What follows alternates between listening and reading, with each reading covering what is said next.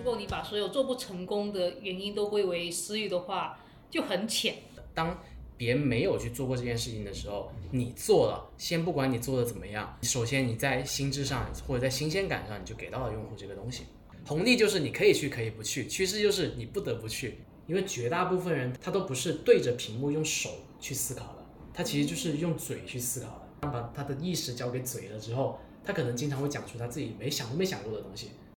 你其实一看，你就会知道，做不成的品牌私域各有各的理由，做得成的品牌私域基本都差不多。到这个层面的时候，你根本没有什么可复用可言。你的可复用可能就是一些非常正确的这种大逻辑，附上一些针对不同行业、不同品类的一些小的细节点。最困惑我的就是，实际上市面上真的没有那么多方法论，它能够很快的能够被穷举出来。我其实也不喜欢别人叫我主编，因为我觉得我们不是在做一个常规媒体编辑部门这么一个工作，就是因为我希望的是从机制层面去解决它的一个问题。我的运营深度线，我只是一个平台，我只是一个渠道，赋能你的一个渠道。我想到一个比较好的类比，就是说，如果一个六个月的项目，实际上真实发生在解决方案上去深度思考，并对这个方案提出更优质迭代策略的时间，可能不到一个月。而这不到一个月的时间，它是散落在这六个月里面任何一个环节的，可能是在这个项目经理的周末，可能是在他半夜的加班，可能是在他某天的晨会，可能是在他某次业务的内部复盘。就散落在这些地方，你不可能一个人能够去给他捕捉到。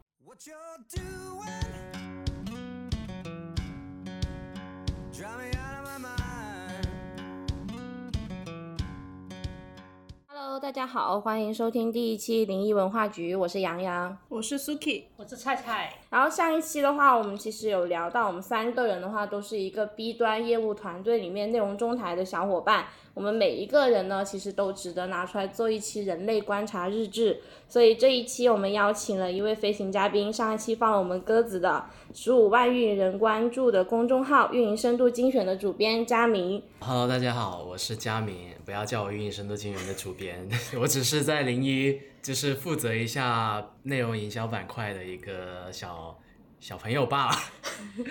只是一个小编辑，只是一个，也不是。我觉得我跟编辑没有任何关系。我是一个文字搬运者。对，我是一个文字工作者。然后我这里要 P.S. 一下，他好像断更很久了。这一期的话，其实我们是想要聊一些在零一探索了一段时间，但是还没有找到解法的产品。因为我们这一边团队还是很喜欢探索一些新项目的，也有日常有很多一些灵感的迸发，然后可以值得拿出来聊一下。好，其中一个至今为止还没有找到很多解法的，就是运营深度精选，经营了大概四年多，但是产出仍旧还是有些不太稳定，所以我相信应该。也有不少听众会比较感兴趣，对于它背后的一些故事啊、历史啊、背景啊和它的一个定位，然后这边就 可以请嘉宾给我们聊一下吗？没有，其实已经找到解法了吧？但这个后面再说吧。就是呃，因为我是在二零年底才开始接手的这个号嘛，在接手之前，这个号。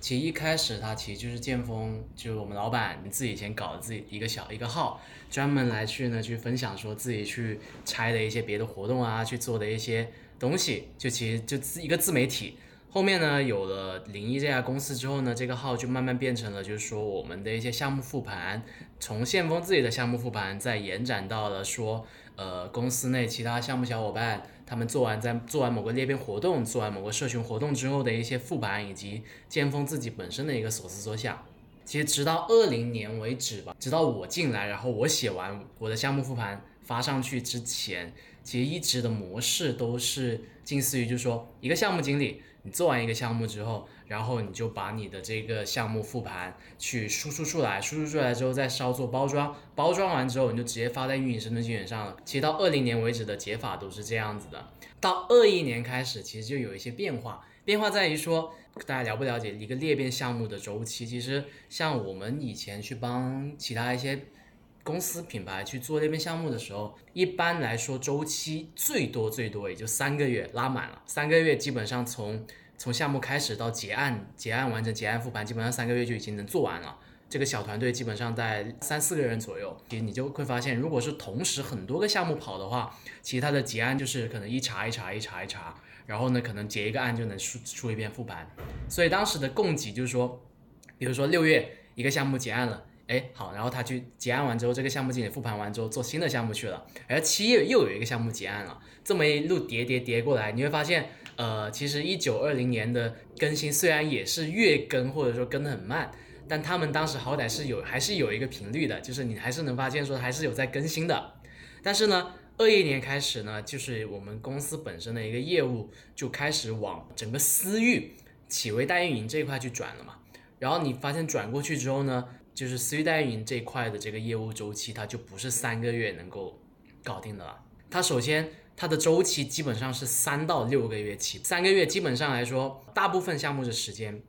都是花在了就是和甲方的对接、资源申请、一些协调、一些方案的输出，输出完之后再打回来调整。这之间的这种双方磨合的一个过程，包括说项目经理要开始去了解这个，去做调研，去了解它的品类，去做各种各样的这个企微企号。基本上头三个月，其实你是很难去落到事情里边的。它跟裂变不一样，裂变就是说，可能我们一开始项目方案定下来之后，定完之后呢，我就可以开始去踏实做事了。但私域的话，这个更多是说你要高频的去跟甲方过很多很多东西，协调各种资源，去做各种端口的一个配置。就导致说三个月做下来之后，可能刚刚开始起步，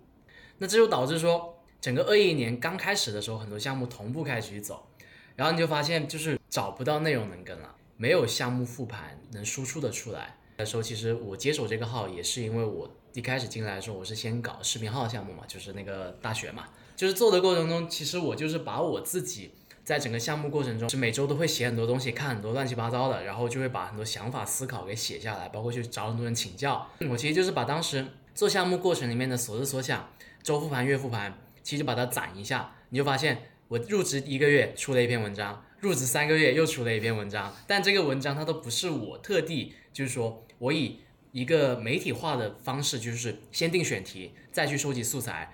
再定大纲，然后再再去成文，它不是这么一个逻辑，而是说我当时整套逻辑是我我想到什么，我做这个项目，我为了拿到什么结果去思考了什么，取得了什么新的数据，我把整个思考过程给它复述了出来，稍作提炼，包装成文章，这样发出来的。那你就发现，二一年开始之后，项目的复盘供给不到位了，供给不上了。而实际上，零一内部也没有说一个媒体化的思路去运营，甚至来说，要不要往媒体化思路去运营这个号，其实我觉得可能是直到二二年的今天现在，我们才有一个相对比较好、比较明确的答案。其实整个来说的话呢，所以二一年后面跑的就变成说，从六月份左右开始的时候，我们就开始去找一些项目经理去做一些访谈采访。然后呢，当时是好几个项目刚好跑出了一跑完了半一个半年，所以我们去年的话其实是连着跟了四篇吧，大概但是也差不多是一个月更的一个状态，因为当时就我一个人嘛，状态更完之后其实也没有太多东西了。我觉得可以延展一下，就刚刚为什么刚刚说没没有想明白要不要往媒体化发展，这就是因为剑锋还是很希望说去把这个号里面发的东西都是说可复用的，就是别人能够直接学习的方法论。那你发现整个二一年之后，把一些私域的方法论其实也讲的差不多了，这就导致了之后二一年更完那几篇之后，直到今年为止，其实都是一个比较大的一个窗口期，这就是其实拖更的一个 很严重的原因，不是在找借口。对，大概的话，其实整一个运营生态源的账号从开始到现在的整个历史大概是这样子的，分阶段的话，就是说从个人自媒体到一个公司的一个媒体。再到说下一步，他可能会还是会尝试说去往行业媒体，或者说一些 B 端公司常做的研究院的形式去发展。其实整个历史的话，可能归根归归结下来是大概这样子的。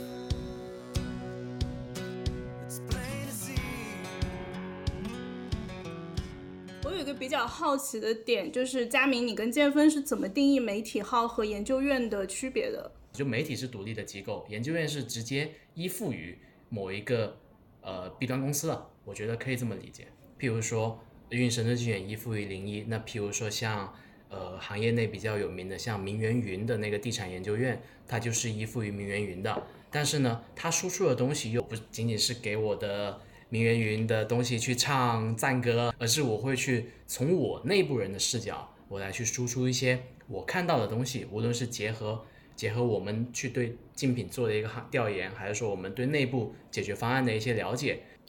那我想问的是，就是运营深度精选在你接下来的定位就是媒体号？没有啊，我觉得。我其实觉得没有必要做媒体。我们现在的定义，我们一直的定义其实也是研究院。所以这两个机构在内容上面的区别，就是一个更偏向于全行业，可能比较浅层的一种新闻报道、科技类的。呃，趋势洞察这种东西，然后研究院会更偏方法论吗？也可以这么说。我觉得其实媒体还是研究院，其实从我们产出者的角度来说，边界不是那么明显。我认为媒体还是研究院这个视角，它可能更多是在于说，假如我是一家竞品，对吧？他想要去找一家媒体去给他宣传，那他肯定不会来找我。对吧？因为我我依附的公司，它是跟你是竞品关系，我不可能在上面去去帮你去做 PR 各种各样的东西。但是如果我是一家媒体，那么你会找到我。甚至来说，从用户视角来看的话，可能我不确定真正的用户是怎么想的，但可能大致来说，你可能会感受到媒体，你能知道它是中立的；研究院，你能知道它这里边是依附于这家机构的。那它的里面的一些内容，可能大部分都是为了这个机构而说的。是我听完之后，我会觉得运营深度精选切研究院会更合逻辑，因为如果是现有的这个号切媒体号，你怎么突然把它变成中立的？那还不如另起一个号更容易一点。是啊，我要中立的，要么我就独立出去，然后我自负盈亏这样子。但你其实发现这个也很难剥离出来。就去年这个时候就已经考虑在切研究院了，但是研究院这个东西怎么运行，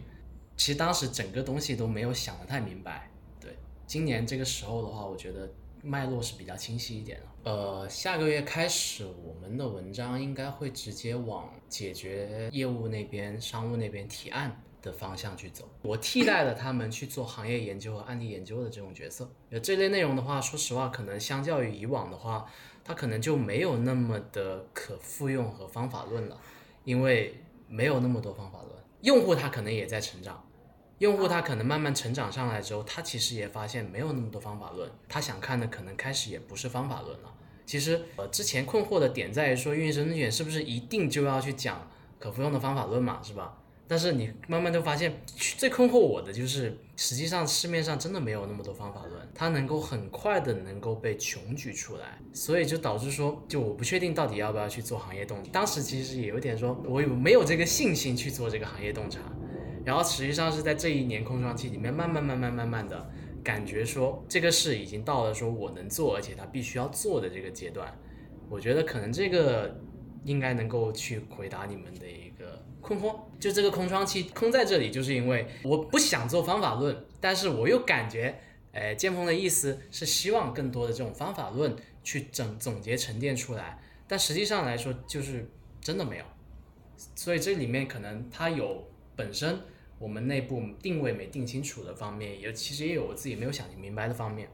差不多我觉得是这样子的。你想一想，其实写行业洞察、行业研究这件事情，它相对来说是外部视角观察者都能做的一件事情。但是你写真正能落地的方法论，这个东西它其实不是谁能写的，而且能写的话，你也不一定会把它说出来，因为其实大部分公司它都会偏向于去把这些东西藏着掖着。但其实你会发现，我们是连怎么提案我都能告诉你，去给你写出来教你的。那其实这种内容，先不说它整个本身质量各方面的东西，它至少就是已经让用户能够觉得说这个东西真的很新鲜，因为没有人讲过，对吧？尤其像可能很多方法论，其实也是这样子的。当别人没有去做过这件事情的时候，你做了，先不管你做的怎么样，首先你在心智上或者在新鲜感上，你就给到了用户这个东西。私域运营。企微代运营这里的方法论，可能我们就已经告一段落了。那下一步的方法论是不是可能会往会员体系，会往游戏化、往视频号直播，还是说往别的方面去走？这里面可能我们就还得再去看一下。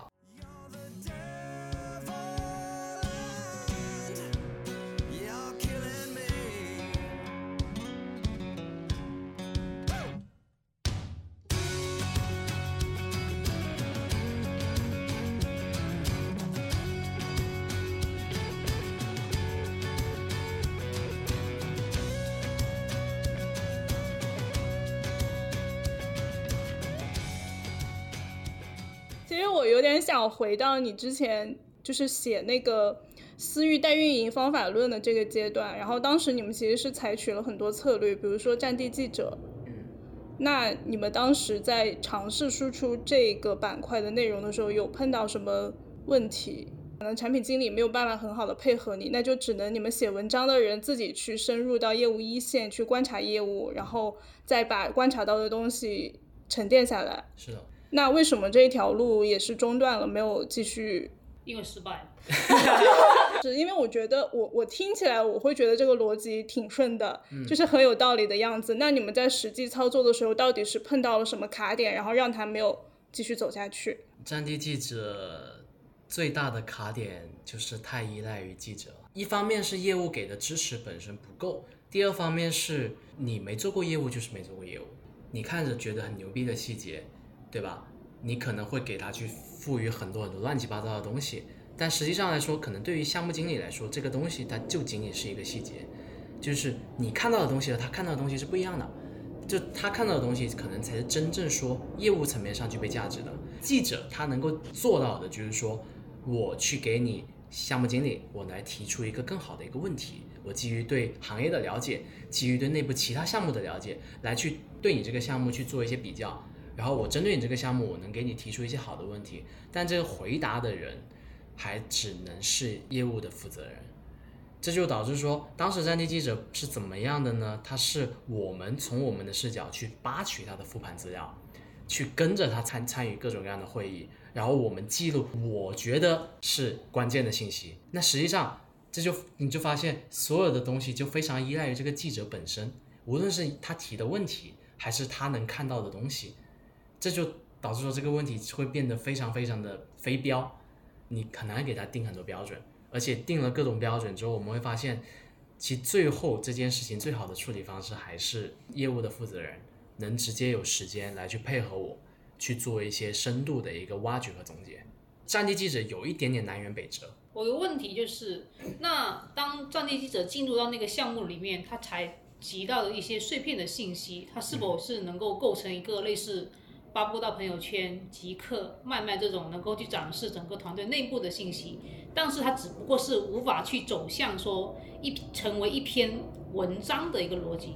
其实原本我们也是这么想的，就是说这个东西它可能它能够先从短内容开始去批量的去告诉大家我们的一个进度，但这里面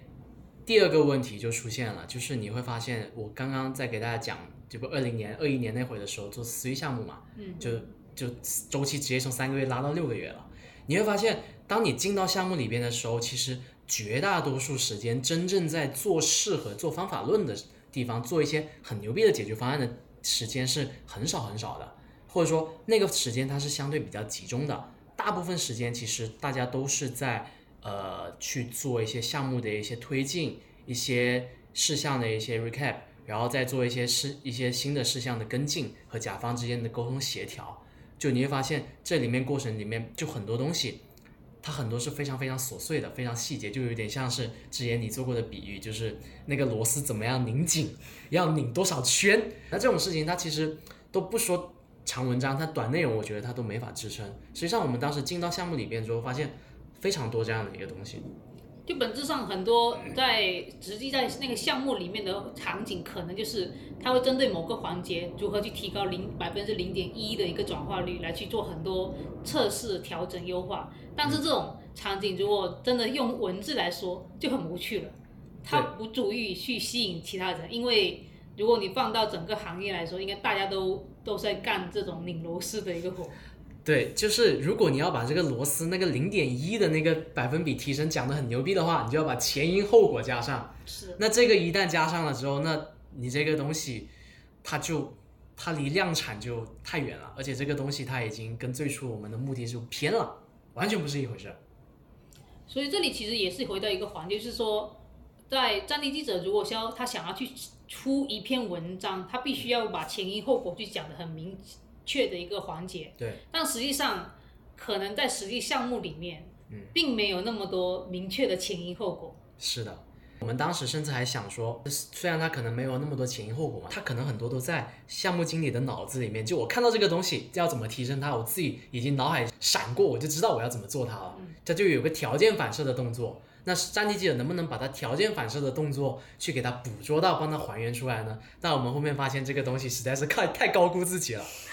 就如果做一个类比啊，我想到一个比较好的类比，就是说，如果一个六个月的项目，实际上真实发生在解决方案上去深度思考，并对这个方案提出更优质迭代策略的时间，可能不到一个月。而这不到一个月的时间，它是散落在这六个月里面任何一个环节的。可能是在这个项目经理的周末，可能是在他半夜的加班，可能是在他某天的晨会，可能是在他某次业务的内部复盘，就散落在这些地方，你不可能一个人能够去给他捕捉到。最终你会发现，最高效率的办法依然是这个真正带着这艘船往前开的这个人，他来去把他这六个月的经历里面提炼出最关键的那几个点，然后。来告诉我，我来去针对他这几个点去做一些深挖，我来提出更好的问题，引导他去走向更深入的思考。那其实如果说我来去替代他，去把这些东西捕捉下来，其实这件事情你发现它就不太现实了。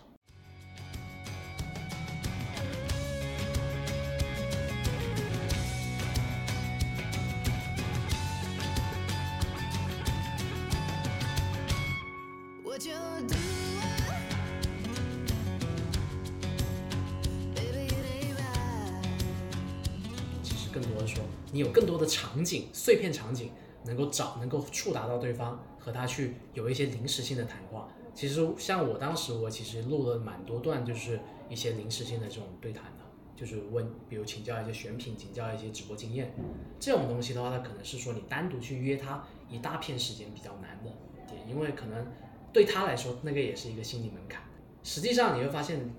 就是聊天对谈这件事情，它可能。他真正花的时间不会很多，而且我基本上聊完的，就每一个项目经理聊完之后，他其实还是觉得有收获的。甚至他如果他觉得没有收获，他觉得很无聊，其实他也聊不到那么久。但我们绝大部分基本上都能聊一个小一一两个小时。如果他很无聊，他可能中途早就切断跟你走了，那可能就证明说他其实这个过程中，他其实也在说的过程中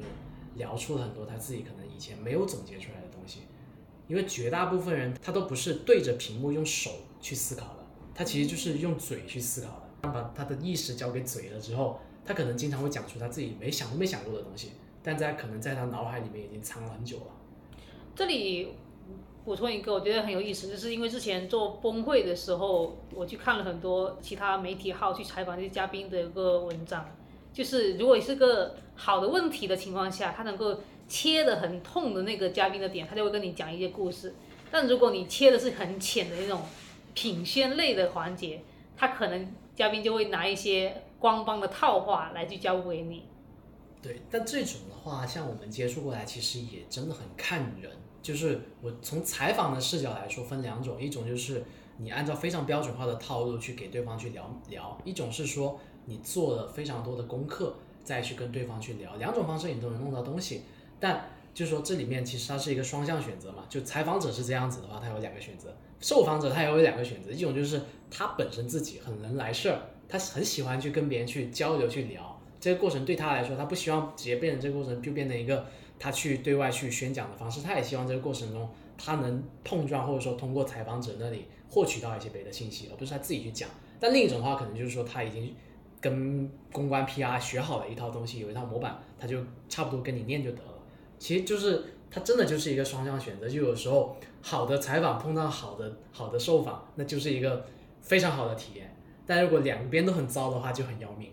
其实像去年我采访姚洋的时候，就是体验是特别好的，而且那段其实挖出了非常多东西。但是当时就那篇后面处没有处理的特别好，没有处理到我预期吧。但实际上当时我基本上就是说把我那段时间的思考带着来去找他去求证，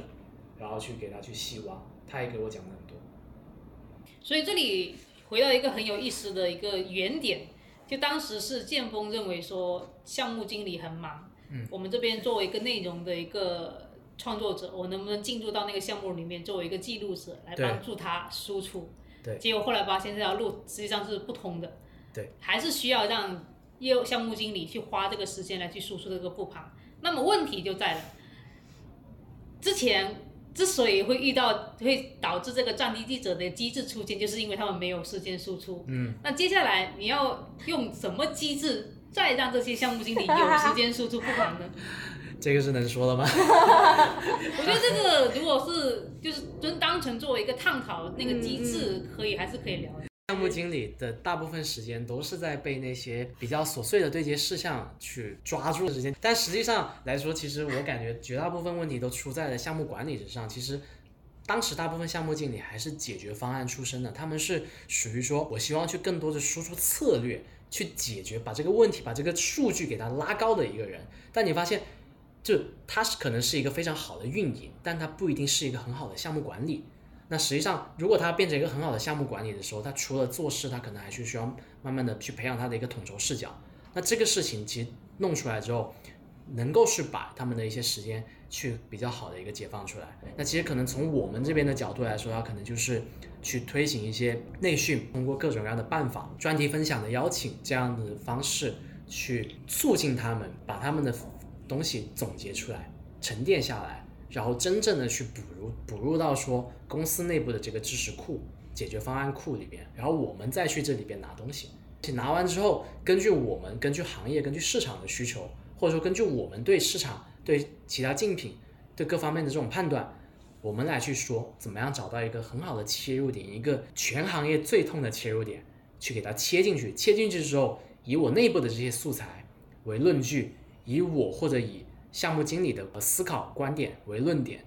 这样的方式来去包装，因为实际上在我看来，大部分文章其实都是三段论，就是一个主论点，三个分论点，分论点各自有分论据去做一个支撑。那其实我们现在想要解决就是说，这个内部怎么样去为我们供给更多的论据，供给更多的论点。那可能从我们这边的一个内容部，就是这种行业研究的视角，可能我们去需要去持续的去找人，去了解到更多的这种行业的观点。痛点。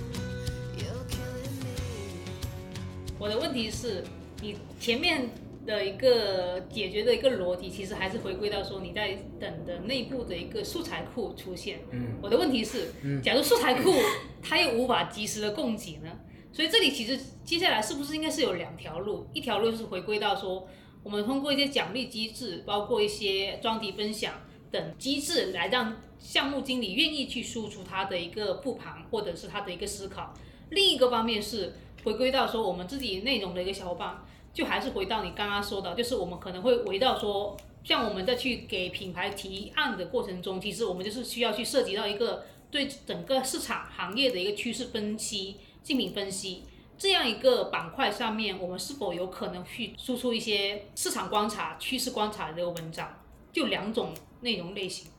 是，其实呃，它不能算两种内容类型，它算两种产出类型。这两种。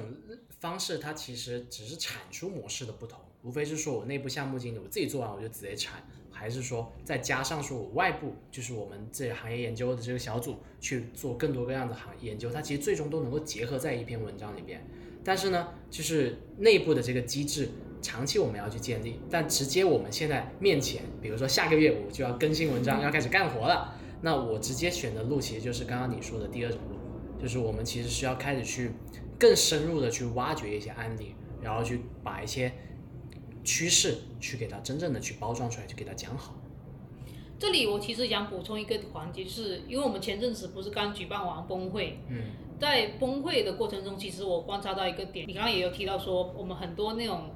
呃策略或者是一个打法的一个文章，其实不管是我们自己可能阐述有难度。外界可能也不是很感兴趣，这个可能就是回到一个点，就是说你在二一年很多第一批入局的一个品牌，它基本上都已经踩过坑了。对，踩过坑之后，大家都已经能够拿得出一些策略打法来进行分享。对，到今年的话，可能会大家会更想要去看说，那你基于第一批踩过坑的这批人的一个经验，你能不能再带给我拔高一个维度来去告诉我说，你对于接下来的一个趋势观察？所以这也是我观察到说，在崩溃前后，很多文章其实会更趋向是去讲一些阶段性的一个行业的一个趋势。对，是，其实我觉得可以这么去想这个问题：，是原本做裂变的时候，方法论它就是三个月周为一个周期，它的方法论是比较简单的，它的可复用的难度也是比较浅的。但是，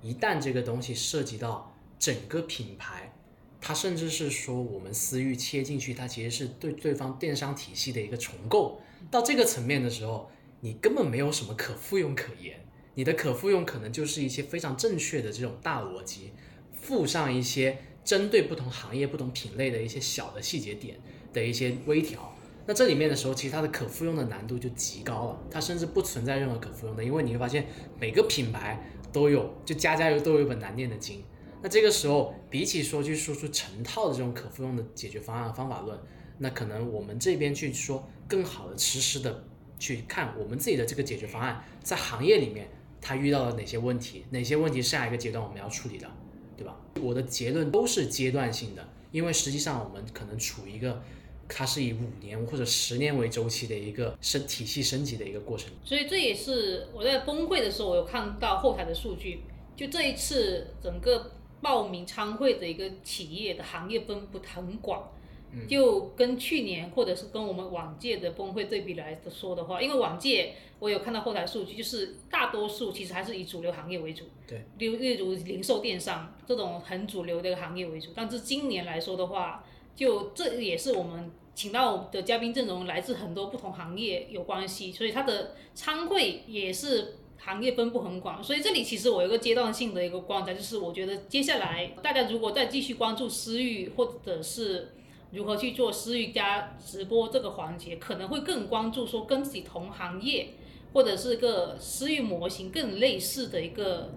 方法论的一个参考。其实行业的话。行业解决方案，去年开始大家就已经非常渴望看到这种，但可能就是你周围转了一圈之后，你发现其实也没有做得好的，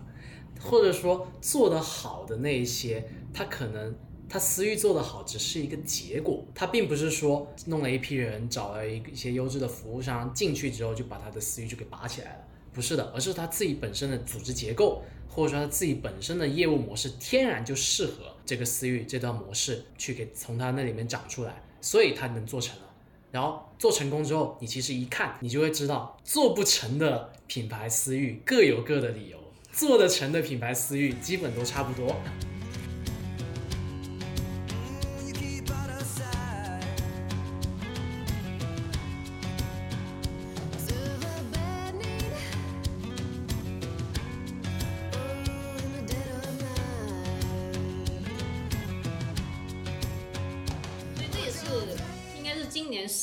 左右，在无论是我们自己看那些文章，都很多都是会提到说对私域的一个怀疑，就是私域是是不是真的能够解决问题，还是说私域又是一个伪风口或者是一个假的一个命题而已？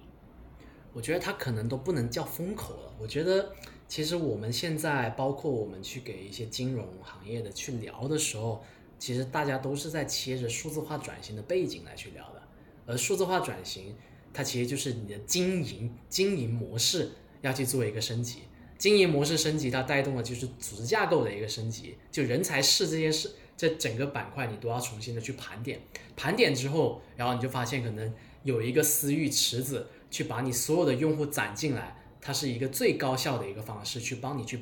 盘活所有的用户资产，然后再去再围绕这个用户资产池再去做我们说到，比如说什么全域营销。痊愈的这个赋能这样的一个方式，但如果说这件事，但如果你要做成这件事情的话，你就发现它最后就是组织结构的问题，是因为有些它线上线下会分开，有些它可能是直接一个电商部，它会给你统管下来，甚至有些它单独成成立一个就在微信生态内做电商的部门，你接触的你对接的部门不一样，都会导致说你这个策略落下去的时候，它长出来的样子，或者说你落下去的难度都是不同。对，所以我自己的觉。观察是觉得说，如果你把所有做不成功的原因都归为私域的话，就很浅，因为实际上它肯定是有品牌企业它本身的一个组织管理的一个问题所在，只不过是在大多数情况下，它不可能拿它的组织管理的问题拿出来去解答的，它只能归为说私域不 OK，私域不适合我们，私域解决不了问题。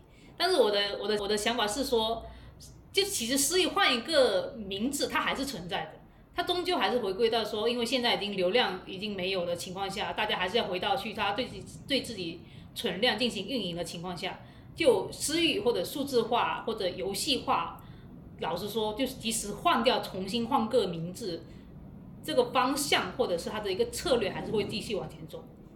对它其实就我说不能说红利嘛，因为红利的话它是很明显的那种有大量的流量价值，你进去就能捞到钱的那种，那种能叫红利。但趋势就是它是一个浪潮，就是它一定会这么扑过去，但你进去之后你可能会淹死，你可能会在上面在扑腾扑腾，你可能半死不活，你也可能就冲到浪上去了。但不管怎么样，这波浪都会盖下去。红利就是你可以去可以不去，趋势就是你不得不去，一定会在这个浪浪潮里边。然后，如果扑过去的时候，要么你已经学会游泳了，要么你可能就淹死在下一波了。那只是说这个周期它可能是五年、十年、十五年、二十年都有可能。所以就是私域这套东西，你换个包装，换各种各样的东西，它其实可能都能够再再起来。但就是因为趋势在那里，你无无非是说你怎么去包装这个叙事，你是要叫它私域，还是要叫它全域，还是要叫它什么乱七八糟的？其实它都是那回事儿。其实我我有一个想法，就是我们刚才聊到几种内容形式都是从内部去产出嘛。嗯。那刚听完了之后，发现首先那个整个的内容产出周期就很长，难度也很大，人也不够用。那我们有没有可能考虑说邀请一些外部的操盘手，或者是友商，或者是一些上下游的服务商，然后来邀约他们产出一些内容，比如说像访谈类的。或者是圆桌对谈，就是外部和内部可能是针对同一个行业、同一个议题进行一些探讨，给我们补充一些新鲜视角。这个应该是我们可能 Q 四的时候会考虑去做的。Q 三的话，其实还是考虑看怎么怎么把内部这盘这个宝库吧，金库，我觉得可以还是可以再盘活一下。Q 四的时候可能就开始向向外面去看了。其实这里方便的话，我可以延展一下。就是其实你会发现，我们这套机制也是说，内部优质的人才，输出的内容往这个号上供给，供给了之后，他取得了好的这个数据结果，再反向的强化这些人，他要更有这个意愿去输出这个东西，他希望自己能被别人看到，能能去证明自己的能力。这样的话，无论是他自己在内部发展，还是说他想要离开这里，他想要去外部发展，这都是他的一个背书。其实，那你其实你发现这套模式，其实在美运、安利库它大家已经跑通了。之前我一直没有打算说要把内容这边变成一个非常强的一个编辑部门。我其实也不喜欢别人叫我主编，因为我觉得我们不是在做一个常规媒体编辑部门这么一个工作，就是因为我希望的是从机制层面去解决它的一个问题，去通过说社区层面的方式，找到更多各样的优质的人来去进入到这里面来。运营生东西，我只是一个平台，我只是一个渠道。赋能你的一个渠道问题，而不是说我真的要去按媒体，我去招一堆写手，因为其实写手也很难招，而且就其实机制层面来去解决这个问题的话，就你发现无论内部还是外部，它都是机制的一环。你刚刚提到了一个很好的词，社区，但是这里我们不相识不展开讲，我们下一期约一个好好的时间聊一个社区。这一期看时间也聊到差不多，就先到这里吧，大家拜拜，拜拜，拜拜。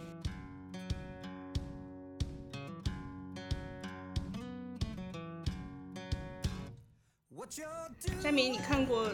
他的提纲了吗？你看过了吗？就堪称佳明批斗大会。啊，居然是第一期吗？上一次是第零期试播集，你看我们第一期就把你请来了。这个，但是你放了我们鸽子，第零期就请了你，你放了我们鸽子，你知道吗？好的。你就从这里绝情的走出去，记得吗？然后你可以再回来。好的。研究院的话，它可能是依附于某个。具体的一个机构，但媒体的话，它本身独立，它就是一个机构。当然，这里面有一些可能机构，它是它可能会有一些大厂去注资，注资之后呢，它可能它就作为这种外人看似中立的，但实际上是对方的这种爪牙的这种角色。这样这个描述可能有点负面，但大致意思就是这样子。忘了之前在哪里看到了，就是其实我们判断社交媒体上的文章，其实就是几个点：谁出钱让谁讲，讲了什么，要达到什么目的，是吧？那其实可能媒体的话，他就是他自己注资要去讲他认为他能够获取行业影响力的东西。来去达到说他这个媒体的机构营势能更高，进而来去更好的去做广告变现、峰会变现、呃会员圈子和课程变现。那么可能对于研究院来说，它是背后的机构出资，为了让你去做一些行业研究，为了达到的目的是让你去更好的去。更方便他这个公司去做客户的教育，无论是他们的商务去给去给那个客户建联的时候，还是让客户通过你就是对行业的视角观察，他能够更相信说，呃，你对这个行业你的理解是到的，就是你有很多很多思考，他可能在我们建立客情的关系里面没有办法去一下子传递出来，但是就是它是能够实现出来的。